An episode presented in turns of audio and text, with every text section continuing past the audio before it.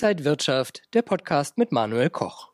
Wir sprechen heute über Gierflation. Was ist dran am Mythos, dass Unternehmen die gestiegene Inflation für hohe Preissteigerungen nutzen und noch dazu ungerechtfertigte Preissteigerungen? Darüber spreche ich heute an der Frankfurter Börse mit Finanzexperte Manuel Koch von Inside Wirtschaft. Hallo. Hallo. Ja, gehen denn jetzt viele Preissteigerungen wirklich auf so ein Profitgier hinaus? Das kann man nicht so pauschal sagen. Zumindest bei den meisten Großkonzernen muss man schon sagen, dass die Vermutung da ist, aber dass diese Vermutung eher ins Leere läuft. Wenn wir mal schauen, große Konzerne, und zwar die börsennotierten Konzerne, und da haben wir die Autobauer, VW, BMW, Mercedes und auch die Konsumgüterkonzerne, wie dann zum Beispiel Henkel und Metro, aber auch Adidas. Wenn wir bei denen mal bei 2022 genauer in die Bücher schauen, dann sehen wir, dass die Produktionskosten und die Kosten für Wareneinkäufe deutlich stärker gestiegen sind als der Umsatz. Das heißt also, der Roh, die Rohertragsmarge, auch Handelsspanne genannt, ist bei diesen Unternehmen gesunken und das zeigt, die haben einfach höhere Kosten und haben deswegen auch höhere Kosten an die Konsumenten weitergegeben. Bei sechs DAX-Konzernen ist es aber genau andersrum. Sie konnten die Rohertragsmarge Margen steigern.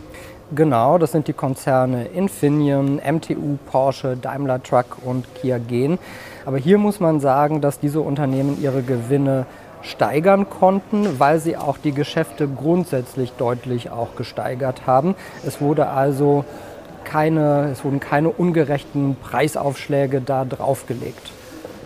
Wenn wir nun aber im Supermarkt auf die Preise schauen, dann haben wir da ja schon ein deutliches Anziehen gesehen und es scheint auch immer noch nicht so richtig zu enden. Ja, und die großen Lebensmittelhandelsunternehmen wie Aldi, Edeka, Rewe, die Schwarzgruppe, zu denen Kaufland und Lidl gehören, die sind ja nicht börsennotiert. Das heißt, wir können also nicht genau in die Bücher schauen, was sehr schade für uns ist. Wir können das nicht ganz genau analysieren. Aber auch da liegt die Vermutung nahe, dass die Rohertragsmargen eben auch nicht so stark gestiegen sind. Also dass diese Einzelhändler auch enorme Kosten hatten. Wir sehen das überall. Die Einkäufe waren deutlich teurer. Und äh, da muss man sagen, wenn wir zum Beispiel auf Metro schauen, das ist ein MDAX-Konzern, hier kann man sehen, dass die Kosten deutlich stärker gestiegen sind als die Umsätze. Und trotzdem finden wir jetzt keine Hinweise auf wirklich dann flächendeckende Preisaufschläge, die ungerechtfertigt waren. Wie sieht es denn weltweit aus? Weil da sind ja viel mehr Nahrungsmittelkonzerne auch börsennotiert. Ganz genau. Und auch da bei den großen Marken Coca-Cola, Nestle und anderen, da sanken die Margen. Und äh, auch da muss man sagen, vermutlich sind auch einfach die Preise weitergegeben worden. Mhm, weil die Konzerne eben mit höheren Preisen zu kämpfen haben, selber auch? Ja, ganz genau. Und da äh, haben wir ja auch diese Diskussionen. Markenhersteller von beliebten Produkten haben auch die Einzelhändler so ein bisschen fast schon erpresst, wollen natürlich auch ihre Kosten und Preise mhm. wieder durchsetzen und probieren da diese Steigerungen deutlicher äh, durchzusetzen.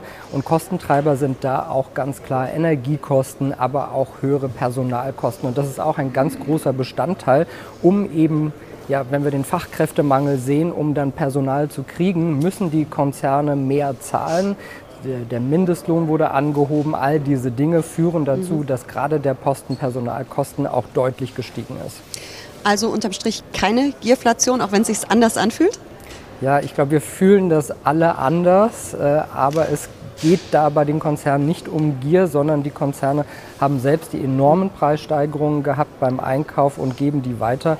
Ja, und die Unternehmen nutzen die Situation, zumindest die, die wir jetzt analysieren mhm. konnten, nicht aus. Und von einer Gierflation kann man nicht äh, sprechen. Es gibt bestimmt einige Konzerne, die dann auch nicht börsennotiert sind, wo wir es auch nicht so genau mhm. checken mhm. können. Aber unterm Strich muss man sagen, läuft es einigermaßen fair, auch wenn es nicht schön ist. So, es läuft fair, es ist nicht wirklich schön. Vielen Dank an Manuel Koch, Finanzexperte von Inside Wirtschaft. Und wenn euch diese Sendung gefallen hat, dann abonniert gerne den Podcast von Inside Wirtschaft und gebt uns ein Like.